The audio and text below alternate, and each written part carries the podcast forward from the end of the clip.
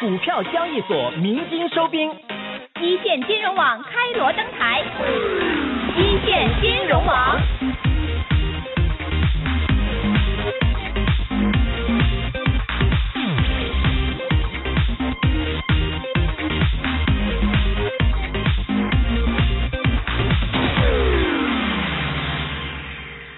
好的，现在我们电话线上连通到的是易学金融投资研究院的院长张翠霞女士，翠霞姐您好。你好，主持人。呃，那么今天又是一个周五了，其实对于这一周来说，我们能够看到 A 股呢也是跌宕起伏的一周，特别是在上半周的时候还曾经跌破过三千点这样的一个关口。那对于我们投资者来说，现在如果说投资 A 股的话，重点应该关注一些什么呢？呃，我觉得这个位置上应该是重点关注一下指数当前位置的一个区间运行，到底是属于一个上涨中期的一种运行，还是属于一个这个中期趋势转势的一种判断。那实际上从目前的 A 股指数阶段性上涨，应该说从深成指角度来讲，已经是连续十一周的一个阳线攻击，达到了一万点附近的颈线和长期均线的阻力区位置时候。那这个位置的一个技术调整、震荡整固，应该是属于大家必须要密切关注和这个重点去分析和研判哪些板块领域它的一个风险机会情况的一种特征。因为我们在近期来讲的话，可以看到随着指数的连续两三周的一个震荡调整，实际上来讲的话，这个多空分歧变得比较大，而且呢，做空动能表现出非常明显的这个资金规模性流出。嗯，那今天二级市场当中，我们可以看到跌停板个股呢基本上达到了五十多家。然后呢，跌幅超过百分之五的个股加速，应应该说占比来讲的话也是非常之高，而且是突破了这个两百多家的这种水平。那么也就是说，从这样的一个基本情况来进行分析研判的话，我们看到这个位置指数的区间震荡应该是属于针对于二四零点攻击到三幺二四点之后的一个震荡和修整。那么这个位置的震荡修整呢，应该是属于消化三千二百点的进入小双头的一个阻力区的一个运行。那么对于深深市的三大股指来讲的话，它也是一个重要的一个这个消化信息阻力的一个过程。那么从这个位置的指数运行图表来看的话，我认为是属于一个趋势震荡上行之后的一个主动性修整，也是属于这个回撤趋势的一个下跌趋地的一种情况。嗯，所以说从大的策略来讲的话，我觉得首先对于指数的一个趋势的一种行情判断方向，应该有一个清晰的界定和认识。那么第二点呢，从这个行业方向来讲的话，我觉得一定要注意一下当前市场的组成方向。应该说，从最最近这段时间的一个市场热度来看的话，应该是表现出非常明显的一种界定。第一个呢，就是属于 M S I M S I 概念股当中的一些大消费属性的，像酿酒、生物制药、旅游等板块。但实际上，这个大板块来讲的话，应该说出现了非常多的一些迭创新高的个股，像泸州早教啊、五粮液，包括贵州茅台等，基本上都是一个刷新新高记录的一种盘口。那另外一点呢，我们也看到这个其他的食品饮料当中的一些代表品类也出现了连续的一个震荡走高。那也就是说，在大规模降税减费的一种大推动下，和我们所看到系列的政策利好组成的一种推动下，实际上消费以及我们所看到一些这个非常重要的一些行业龙头标的，基本上是表现出非常好的一种上攻溢价预期。那另外一点呢，在第二大领域当中呢，应该是属于我们所看到券商板块。券商板块呢，近三周应该是属于冲高回落的一种态势。但是整体的一个波动率来看的话，应该是属于中期的二浪的技术调整。那么从远端超跌的一些财通证券、浙商证券、呃第一创业，包括这个国营证券等为代表的来看了一下，那基本上是属于阶段性第一波上涨之后的二浪横盘整理的一种运行。那距离它的中长期的一个技术性的关口，应该是还有比较大的一个空间。那么从指数呃通过指数的一个运行盘口来看的话，我们也看到它的一个中线级别是属于标准的一个冲高回档的一个趋势阶段。那么连续三周多的一个震荡整固之后，实际上来讲的话，呃，如果上证指数形成对于三千二百点下中枢阻力的有效突破的话，必然有券商股的发力，并且贡献出最主要的一个核心力量和撬动市场的资金人气。那么所以从这个大板块来讲的话，我认为券商板块也值得期待和关注。那么第三个领域来讲的话呢，应该是属于科技创新成长股。在科技创新成长股区别当中呢，五 G 这块硬商业驱动应该在上半年大一的时间会有效的推进起来。那么，通呃通讯设备，包括芯片、半导体、集成电路、人工智能，包括我们所看到一些其他的工业互联网、物联网、新先品等板块呢，实际上来讲的话，近期市场的这波热度是比较明显的。嗯。呃，相关的一些主线品种或者行业龙头品种，基本上是出现了跌创新高的一种价量提升的一种攀升。嗯。那同时呢，我们看到二级市场当中大量的一些刚刚突破年线，或者是突破年线进行回踩年线的一些标的。基本上出现了规模性的资金净流入，同时呢，北上资金以及相关的一些海外的这个这个这个这个呃 MSI 的这个这个流动的一些资金，实际上来讲的话，也对这个领域也高度的关注。所以从这三大主线的角度来讲的话，我认为中长期趋势应该是看高一线的一种判断，而且从目前的一个一季报以及二零一八年年报披露完毕，然后一季报正在披露的一个光谱来讲的话，已经有很多公司给出了非常好的送退预期和这个分红派息。那么在这样的一个大背景环境来讲的话，指数在这个位置上充分的震荡这个休整一下，然后一些从概念题材炒作的在大麻概念股，然后进行大级别的一个风险释放，然后把这个获利盘进行充分的清洗一下。那实际上来讲的话，我觉得更有中期行情的演绎。因为大家看一下，今天虽然说重的跌停板的个股，但是真正意义上这个引领两市下跌的，呃，是工业大麻这个领域，基本上有二十家公司，基本上是这个全线这个公司跌停的一种态势。对。那么像这个燃料电池啊，包括像我们所看到的这个钛金属的一些周期导向个股呢，都有一些标的，呃，或多或少要么是跌停，要么是大跌超过百分之五。那么同时呢，还有一些近期大幅上涨的一些国产替代的一些软件类的公司，像中国软件、开发软件等，基本上也是属于阶段性大幅上涨之后，然后出现了风险释放。那也就是说，从这些局部的一些领强个股的风险释放的情况来看，我个人认为是完成第一浪上攻之后的二浪级别的一个下杀风险释放。那这个下杀风险释放，第一呢，实际上来讲，它是由于游资手法的涨的时候来也匆匆，那么去的时候也是去也匆匆，所以说是资金规模或者资金的一个属性来决定的。那么从这几个大的逻辑点来看的话，仅谨防这些正在杀跌品种的一个持续性的杀跌风险，不要盲目抄底。但是对我之前所列举的几个大行业的一个方向，受益于国家产业政策利好推动的一些大的一个方向，实际上来讲的话，逢低买入应该是不错的选择。嗯，我记住了您说到的一个非常关键的，就是在现在的这个二浪杀跌过程当中呢，投资者不能盲目的去抄底啊。那其实最近这段时间，其实也说到了一个重点，也是刚刚您也提到的大麻概念股、工业大麻。那对于我们香港的投资者来说，其实这个概念是非常的陌生的。呃，我相信对于 A 股的投资者来说，内地的投资者来说，这也是一个全新的概念。能不能帮我们简单的解释一下，这样的一个概念当中，到底涉及到了板块当中哪些股票呢？呃，实际上这个工业大麻的辐射的一个概念股应该是比较多的，像康贝啊，包括大地酒行、天津斯卡，包括寿险股、包括福建等等，有一些这个医药类的公司或者一些这个所谓的一些这个合作类的公司，基本上都或多或少有这样的一个工业大麻的一个概念属性。那么今天看一下这二十家跌停板的个股，基本上像三星科技啊、华晨股份啊，包括这个奥阳健康啊等等，那基本上都是在这个领域当中。那么在今天的这个工业大麻当中，还有一些像阿药啊，包括这个安琪酵母，比如说像这个这个紫金药业等等，基本上都是有一定程度是有这类的一个属性的。对。那也就是说，从工业大麻这个这个板块来讲的话，它本身来讲的话，应该是属于我们过去传统来讲的话，叫所谓叫大烟。嗯。呃，它有一些是药用的，有一些是工业用的。嗯。那实际上来讲的话，这次的一个工业大麻的炒作其实是混淆的。有一些呢，根本不是纯正的这个这个大麻概念股，说白了，本身也没有主营业务，或者是只是擦个边儿，或者说某些小细分领域当中可能有一点点涉及而已。那甚至还有一些公司呢，为了这个蹭工业大麻的这个热点，然后呢，这个刚刚开始这个进行这所谓的项目合作呀，这个研究对接呀，或者种植种植方面的一些安排和未来的一个规划等等。那实际上来讲的话，他们都是把这个呃工业大麻这个这个基本的一个这个。比较正常的一个这个商业行为，然后呢，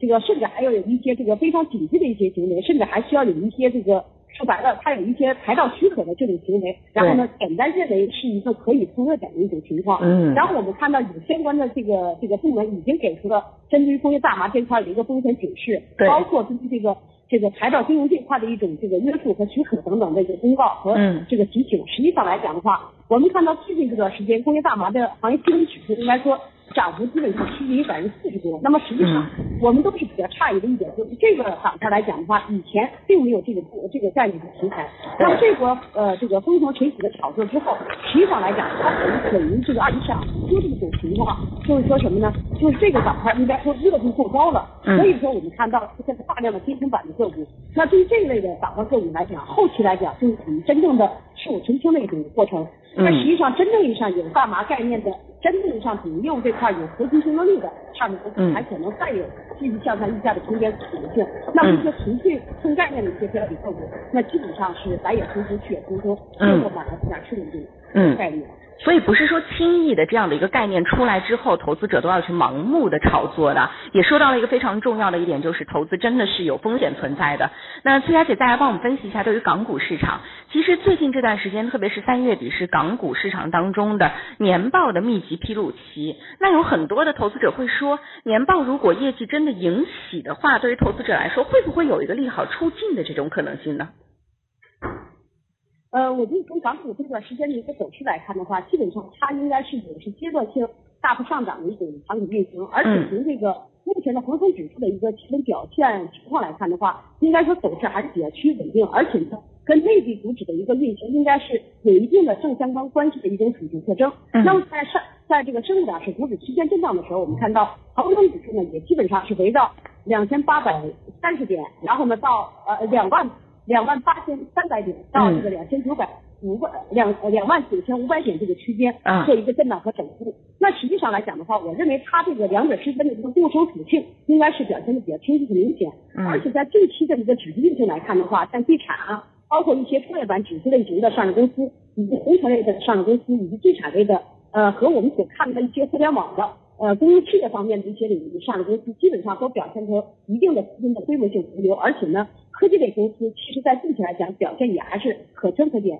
那么从这些众多的一个行业指数的运行基本图表来看的话，我认为它还是属于一个上涨中继的一个休整的动作，并没有给出系统的杀跌、向下破位的一种风险和特征。所以从这样的一个维度来看的话，我觉得针对于这个年报以及一季报的业绩出期，它所形成的一些利好的驱动要素来讲的话，关键还是要看一下这张这个所公布利好的公司，它绝对股价的位置是高还是低的问题。如果是属于这个阶段性的一个上涨初期阶段，或者说正好是二停顿处理阶段，如果给出这样的一个业绩公司的利好推动的话，那我觉得这个位置应该是一个大胆逢低买入的一个阶段位置。因为我们知道，从这个生物两市股指的基本运行图来讲的话，这是一个中长期趋势转折的一个初始之年，而且呢，这第一波行情成交量已经达到万亿规模的一种背景下，那么对于港股的向上提振溢价也应该是不言而喻的。那么在这样的一种背景下，我们看到。这个香港和内地的一个互联互通，包括粤港澳大湾区的一种搭建，它的一个这个组合性的一种安排和配呃这个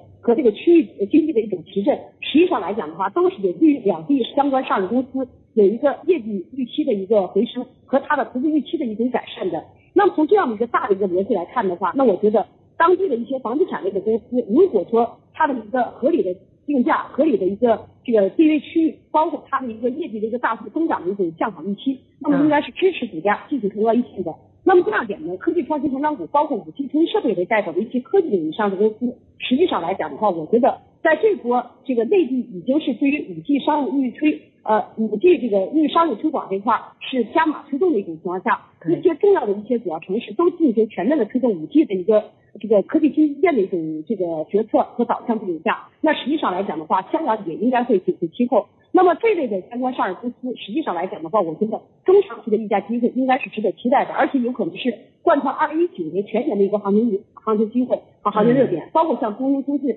啊，包括像中兴通讯，包括像我们所看的一些这个重要的一些这个相关的一些五 G，包括通信设备当中的一些上市公司、集成电路的公司，那实际上来讲的话，近期表现都非常可观。像丰口通信、包括紫光微、富天呃富通股份、新网密捷以及润建通信等这些标的，实际上来讲的话，主要是一个阶段性涨幅不大的一些公司。那么对标到香港这块有一些业务往来的或者同样属性为垂势板块的一些公司，那我觉得出现机会应该都是比较明显的，可以期待和可以这个把握一定的这个操作机会的。那么另外一点呢，我们更加要注意一点，就是科创板试点国际制。虽然说香港涉及这块的公司基本上很少，但是我相信。香港的一些企业也可能也有一些对内地的一些这个具有科创板属性的上市公司啊，具有科创板预上市的这种可能性的公司进行股权投资或者财务投资或者业务对接。那我觉得这类的影子公司，实际上来讲的话，我觉得中线机会反活跃的可能性依然是比较大的。所以从这几条主线进行这个分析和评估的话，那我觉得中期机会应该都是值得期待。另外一方面呢，我们大家一定要注意到。当前的这个这个相关的一些国际因素的扰动，包括我们看到的世界性的因素的扰动，实际上告诉我们国产替代一种进程是非常明显加快的。那么在这样的一种背景下，像软件服务、芯片，包括我们所看到的今天全大数据、云计算方向的一些这个主线的一些板块，涉及到一些这个核心的一个这个互联网安全的一些方向领域，实际上我个人认为中期的机会应该都比较明确。那么从这些板块运行的一个基本节奏或者基本结构来看的话，那我觉得是属于 GRC 这个 GRC 的一个上升趋势点的过程中。那么对于港股当地的一些本土的这个优质的一些这个行业龙头公司，或者说跟地方政府合作比较密切的一些这个软件类的或者科技类的一些上市公司，物联网。呃，互联网以及信息安全类的公司，那我觉得从中期的属性来讲的话，也应该具备有持续性的行情演绎机会。嗯，那对于我们投资者来说，其实港股当中最关注的有几个哈，第一个就是七零零腾讯控股，那除此之外还有像中国移动、中国联通、中国铁塔这样类似的这种跟五 G 相关的一些呃这些上市公司。那对于他们接下来的一个走势，您会怎么关注呢？特别是对于在港股当中占有非常大比例的一个腾讯，您是怎么看呢？呃，我觉得从这几个这个行业龙头标的的一个属性来看的话，应该说三大运营商的一个五 G 的一个商用推广，包括它的物联网平台的加搭建，实际上在全球来讲的话，都都是有举足轻重的影响和作用力的。那么对于香港也好，内地也好，他们的一个业务范围应该是非常广泛的。那么从这样的一种情况下，如果五 G 的一个商用推广形成一个全国范围的辐射，甚至是全世界的一个范围辐射的话，那实际上来讲，它未来的营收预期应该是非常可观的。那么从中长线的策略来讲的话，那这类品种，我觉得只要给回撤下来的低吸机会，那我觉得应该是这个逢低进行一个战略性的一个呃本来个布局的一种操作。我认为大的一个趋势行情十一点三年的预期应该是值得期待的。嗯。呃，向上空间应该是比较大的。那么对于腾讯类的这些公司来讲的话，那么它的一个互联网属性，包括它的一个。这个包括我们今天的一些这个这个相关的部位的一种这个股权投资的一种推动，实际上来讲，对于这公司的一个核心竞争力来讲的话，应该是有较好提振作用力的。所以说，对于腾腾讯这类的一些优质公司，我觉得这个位置只要是过度理想，只要有一个呃这个中继出现百分之二三十的一个波动率或者波动低点机会，那我觉得也可以进行逐步低吸的一种操作。嗯，好，谢谢崔霞姐对于刚刚说到的这个五 G 概念以及港股接下来的走势给出的分析啊。那最后还有一个问题，就是要来请教一下，刚刚其实你也说到了关于房地产股票的一些观点。那除了关注香港本地的一些房地产股票之外，那最近这一段时间我也知道港股当中的内房股、内地的房地产股票是走得非常好的。但是因为在一八年的时候，其实出现了一些内地的小型的内房股，包括像家园国际、阳光一百的出现了一些呃。呃，所谓传言当中的债务问题啊，所以很多投资者是呃望其生畏，不敢去触碰的。那对于投资者来说，如果想要投资房地产的股票，到底是应该投资这些呃相对比较大的，比如说华润啊、碧桂园啊、恒大等等，还是说可以去抓一些香港本地的，或者说是二三线在城二三线城市有呃更大发展的这种房地房地产的股票呢？